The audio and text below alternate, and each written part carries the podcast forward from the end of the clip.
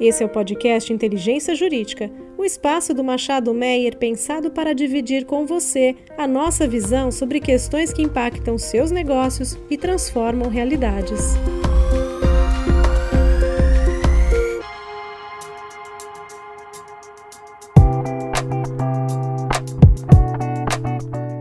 Olá, sejam bem-vindos a mais um episódio da nossa série Transição Energética. Você que já está conosco, é muito bom revê-los. Você que está chegando pela primeira vez, prazer. Hoje estou aqui novamente com minha sócia Ana Karina. Tudo bem, Ana Karina? Tudo bem, Daniel. Saudações a todos. Tudo ótimo. E temos o prazer de receber uma outra Ana, Ana Paula Greter, que é da Vibra Energia. Tudo bem, Ana Paula? Olá a todas e todas. Agradeço muito o convite de estar participando aqui desse podcast. Nós é que agradecemos. Ana Paula, a gente muitas vezes começa perguntando já alguma coisa do tema da transição energética, mas tendo é, já conversado com você offline, eu acho que a gente podia começar, para quem não te conhece aqui, ouvindo um pouco a sua história, porque acho que a história da sua carreira ela é um bom sinal de como a transição energética não é só uma transição que afeta, enfim, como o mundo está se organizando em relação à energia, as empresas, as economias, os países, mas também os profissionais, né? Então, se você puder dar uma palhinha e contar para nós a história da Ana Paula, acho que vai ser bem legal. Ah, então, vou compartilhar, fico feliz de poder compartilhar com vocês, né? Bom, eu sou economista, eu sou formada pela UFRJ e eu sempre trabalhei, né, desde o início da minha carreira, eu diria que na área social da economia. E eu trabalhei em projetos né, na esfera pública, em projetos sociais ligados ao município do Rio de Janeiro, cooperações internacionais, e eu fiz um mestrado em inovação tecnológica, é, engenharia de produção na COP, e em seguida eu fiz um outro mestrado na Inglaterra, na London School of Economics, sobre desenvolvimento social. E aí, no meu retorno ao Brasil, eu entrei no sistema Petrobras, né? na então BR, trabalhei na área comercial e então eu fui cedida para a Petrobras Holding, né, para a Petrobras hoje, e trabalhei 14 anos na área de responsabilidade social da Petrobras. E nesses 14 anos eu acompanhei todo o marco regulatório, conceitual, iniciativas relacionadas à responsabilidade social e sustentabilidade. E aí eu digo as iniciativas e movimentos nacionais como é, os grupos de trabalho, normas técnicas, discussões internacionais internacionais também. Então, e nesse meio tempo eu também respondi a investidores. Então eu respondo a investidores sobre essas questões que hoje a gente fala, né, muito, muito em voga, muito em moda hoje, né, mainstream já, que é o ISG, né, Environmental Social Governance, ou as questões sociais, ambientais e de governança das empresas. Eu trabalho com esse tema desde 2008, quando a Petrobras, na época, começou a responder né, e integrou, naquela época, o índice da Jones de Sustentabilidade da Bolsa de Nova York. Então, eu venho acompanhando também as demandas dos investidores e da sociedade sociedade sobre responsabilidade social corporativa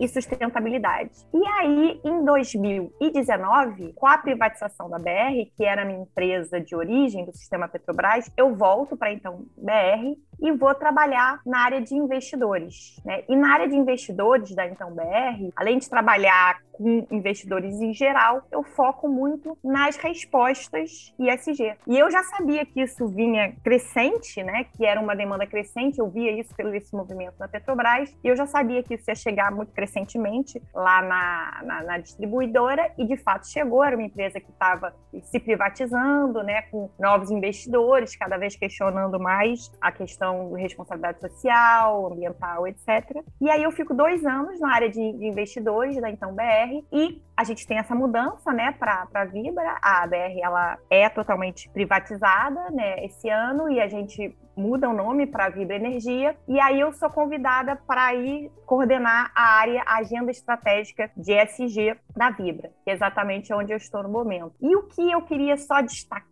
sobre, né, achei interessante isso, que na verdade a transição energética ela impacta não só os países, os consumidores e as carreiras. O que eu gostaria de destacar isso é interessante porque eu comecei minha carreira na área social e quando a gente vai discutir responsabilidade social das empresas, a gente está achando que a responsabilidade social são as iniciativas sociais, são projetos filantrópicos, mas não. Na verdade, o conceito de responsabilidade social é um conceito da responsabilidade das empresas sobre seus impactos na sociedade e no meio ambiente. Então, o próprio conceito de responsabilidade social já fala de responsabilização. E quando você fala de responsabilização, é claro que você está falando num aspecto amplo da sociedade, mas também muito fortemente nas questões ambientais, que são absolutamente interligadas às questões ambientais. Então, o conceito de responsabilidade social ele não é de iniciativas pontuais de filantropia, ela é de fato um conceito de responsabilização e sustentabilidade é, são os três pilares econômicos, ambientais e sociais. E o que a gente vê é essa premência da cobrança da sociedade de como as empresas elas têm que trabalhar, reduzir, mitigar, compensar seus impactos na sociedade e no meio ambiente. Muito bacana. É, acho que seu testemunho é de alguém que está com o S do IST há muitos anos, passava um pouco pelo I e pelo D, né, o E e o G, mas agora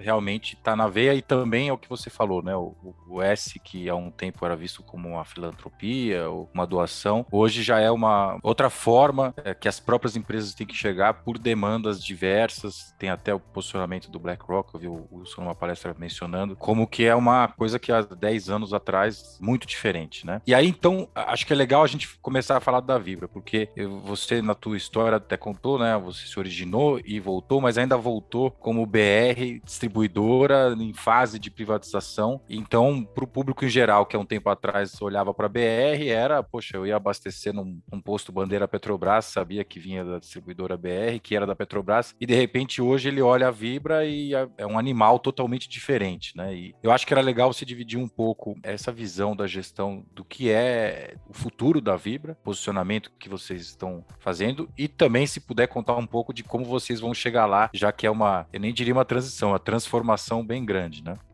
Estão vivendo esse período de transformação e eu acho que isso é interessante, né? Que a Vibra Energia ela está se transformando ao passo que o mundo está se transformando, né? E a Vibra ela está indo na esteira dessa transformação no mundo. Isso é interessante porque foi um posicionamento muito claro do nosso presidente, né? Do Wilson, no Investor Day que a gente fez nosso primeiro Investor Day no dia 1 de setembro e ele apresentou claramente um plano de um plano estratégico da empresa, né? A BR se transformando em Vibra, ela na verdade ela fez um plano de cenários de como tudo que a BR tinha conquistado, e a BR conquistou muitas coisas. A BR é a maior empresa de distribuição do Brasil em qualquer segmento de combustíveis. E o que, que foi a encomenda da chegada do Wilson na BR? Foi entender, olha, nós tivemos muito sucesso até aqui, mas como vamos chegar ao futuro? Como che vamos chegar a 2040? Quais serão os modelos de negócio né, que, que vão garantir o nosso sucesso? Porque o que nos garantiu até hoje não necessariamente vai nos garantir no futuro porque a gente está num momento de grande transição. E aí vem o tema da transição energética. Hoje a questão da mudança do clima é uma preocupação global, é pauta mundial, é o que a gente vai ver como cenário de discussão nos próximos anos. A COP26, né, que vai começar agora em novembro, né, ela vai mostrar isso, ela vai ratificar e incrementar cobranças e decisões para a sociedade e as empresas que já estão sendo cobradas vão ser ainda mais cobradas pela sociedade, pelos investidores, pelas re novas regulações que vão, né, ser desenvolvidas a partir do que vai ser decidido na COP26 e, e pelos investidores e pelos consumidores e clientes também. Então então, a Vibra, essa análise de cenário da Vibra, mostrou o seguinte: ela é uma oportunidade de negócio. E isso o BlackRock fala. Eu acho que essa grande mudança do ISG ter passado para mainstream, eu costumo até brincar no tempo, né? Quem trabalha nessa área de responsabilidade social, sustentabilidade e meio ambiente já conhece o termo ISG desde o início dos anos 2000, porque o índice de sustentabilidade da Bolsa de Nova York, o índice de sustentabilidade da Bolsa de Londres, o índice de sustentabilidade da Bolsa de São Paulo são todos dos anos 2000 a 2005. Então as empresas elas já eram analisadas pelo desempenho ambiental, social e de governança, mas como uma ótica de risco. Ou seja, passivos ambientais, passivos sociais, questões de governanças podem trazer custos financeiros, operacionais, litígios, mão de obra adicional, reputação e etc. Tá? Então já havia essa análise em termos de risco. Só que o que a gente viu que a grande mudança foi que hoje transição energética é uma oportunidade de negócio. E isso a BlackRock deixa muito claro. A gente está analisando as empresas que vão existir daqui a 40 anos, daqui a 60 anos, porque os nossos clientes investem para aposentadoria. Então eu quero entender modelos de negócio que funcionam hoje, mas vão funcionar no futuro? Eles vão ter rentabilidade no futuro? Por isso eu estou analisando a agenda ESG das empresas e como elas vão se posicionar em termos de transição energética e mudança do clima. E o Larry Flynn deixou claramente: mudança do clima é uma oportunidade ímpar para fazer parte dessa solução. E como é que ela pensa um futuro? Ela pensa um futuro, né? A gente fez análise de cenário de 2020 a 2040, onde os combustíveis fósseis eles perdem importância na matriz energética, eletricidade ganha espaço, biocombustíveis ganha espaço.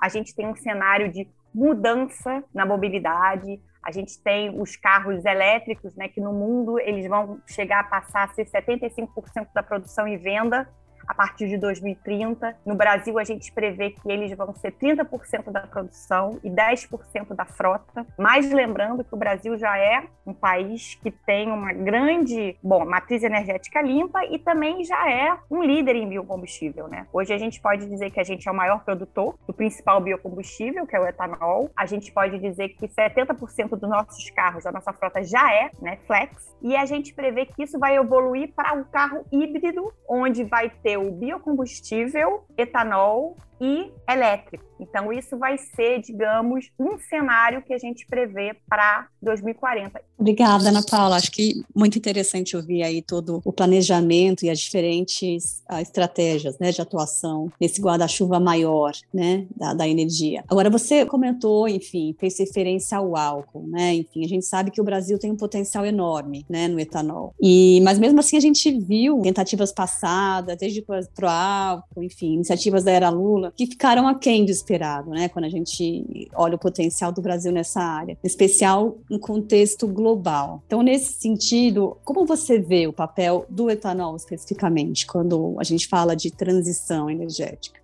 É, não, o etanol, assim, como eu falei, né, ele é considerado o biocombustível do futuro. E eu acho que é um grande incentivo hoje para o etanol no Brasil. Se a gente pensar que existe a política do Renova Bio, que é um incentivo para o etanol. E a Vibra é uma das maiores compradoras de CBio. Nós temos um 40 milhões de CBios que a gente adquiriu, isso é 190 milhões de, de reais. E eu posso te dizer que hoje o grande case que o governo brasileiro vai apresentar lá na COP26 é o Renova Bio, é um dos grandes cases. Então, a gente vê sim como uma solução do futuro em termos de, de biocombustível, e nisso o Brasil é uma potência. E eu acho o seguinte: a gente nem pode tão comparar o passado com o que virá, porque a cobrança hoje de descarbonização, ela virá de todos os lados, ela virá da regulamentação e ela vem dos investidores também. Então, assim, a gente tem hoje mais alavancas, mais uma força motriz para avançar nesse cenário. Então, a gente vê positivamente, sim.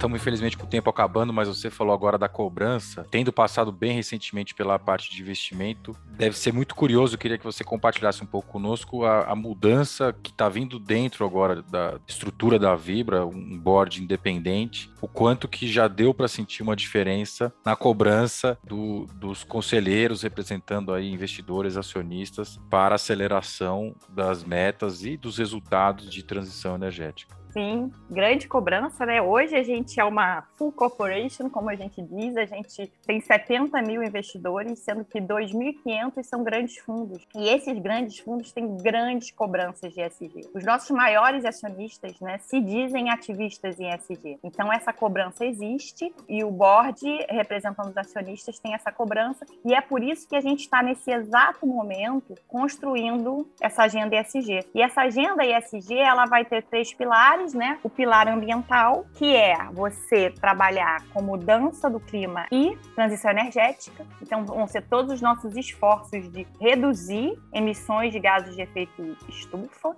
ou compensar onde a gente não puder reduzir e investir em novos combustíveis, novas soluções energéticas de descarbonização. Então, esse é o pilar ambiental o pilar social é o trabalho com o entorno das nossas comunidades, desenvolvimento social do entorno das nossas comunidades e diversidade e inclusão para os nossos colaboradores. Em termos de governança, é realmente o melhor sistema de governança de uma full corporation, que é uma empresa pulverizada. Então, isso está sendo exatamente trabalhado nesse momento, essa agenda estratégica. A gente está também, mais uma vez, com o apoio de uma consultoria internacional, a gente está fazendo comparação entre os melhores práticas né, do mundo, no nosso setor e também outras empresas de referências, para construir essa agenda. Mas a gente já tem esses pilares definidos e isso tem grande apoio do nosso conselho. Aliás, todo o planejamento estratégico da Vibra, ele passou pelo conselho. Então, esses novos pilares onde a Vibra pretende seguir e dado um cenário de transição energética, isso foi passado pelo conselho, assim como o trabalho que a gente está desenvolvendo agora, né, de construção dessa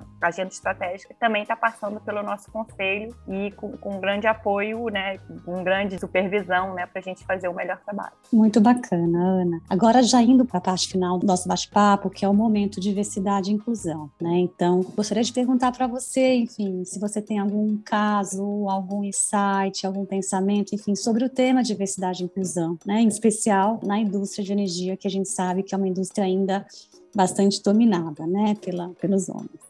Olha, eu fico encantada de poder falar desse assunto, não só pessoalmente, que é um, uma das grandes paixões esse assunto, mas também porque agora eu estou coordenando né, as nossas iniciativas de diversidade da Vibra. E a gente também está exatamente no momento. Aí eu vou contar um case interessante. A gente fez uma apresentação para todas as lideranças da companhia sobre ISG. E a gente ficou muito surpreendido positivamente o interesse das lideranças sobre diversidade, querendo conhecer. Nós queremos mais diversidade, como podemos aumentar a diversidade na empresa. E isso resultou que a gente está tendo reuniões específicas com as lideranças para eles darem insumos sobre como a gente pode melhorar a diversidade na empresa. Então, a gente achou fantástico de ver uma liderança engajada no tema, num setor, né, que a gente sabe que é predominantemente de homens, né? E isso está sendo muito interessante. E as discussões vão assim, se a gente pensar no, no Brasil, a gente tem mais 50% de mulheres e mais 55% negros, né, que são os pretos e pardos. Onde estão as mulheres e os negros na indústria, né? Isso não se espelha na força de trabalho, muito menos na liderança. Quanto mais a gente avança na liderança, a gente vê menos mulheres e menos negros. E aí, o que a gente também está discutindo, que eu acho que aí é o insight que eu queria deixar, é sobre meritocracia.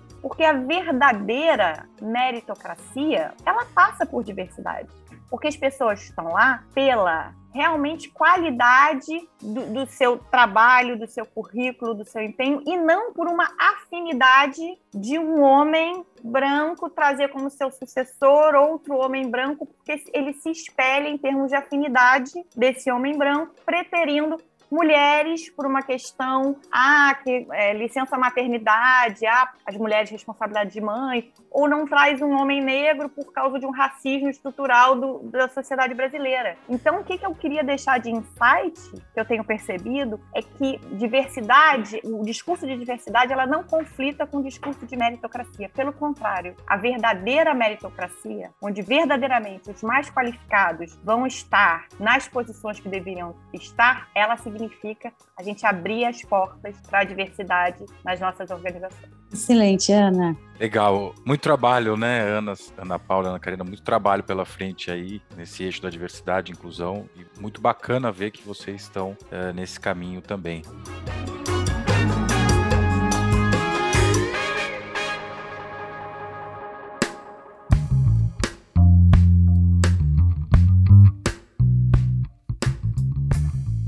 Poxa, o papo está excelente, mas infelizmente a gente chega no nosso limite de tempo. Então, é, começando pela nossa convidada Ana Paula, queria agradecer demais a presença e desejar boa sorte aí na jornada que vocês têm pela frente. Olha, eu queria agradecer muito a oportunidade aqui de estar trocando as experiências e essa experiência fantástica da Vibra, nos colocar à disposição aí sempre para um bate-papo com vocês. Muito sucesso, Ana.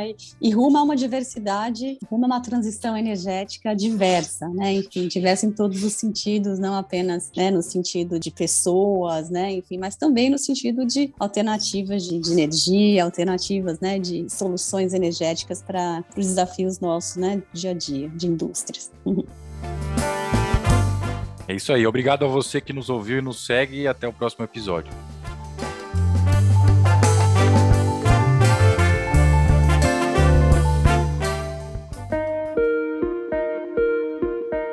Você ouviu o podcast Inteligência Jurídica, o espaço de encontro para dividirmos com você a nossa visão sobre as questões que impactam os seus negócios.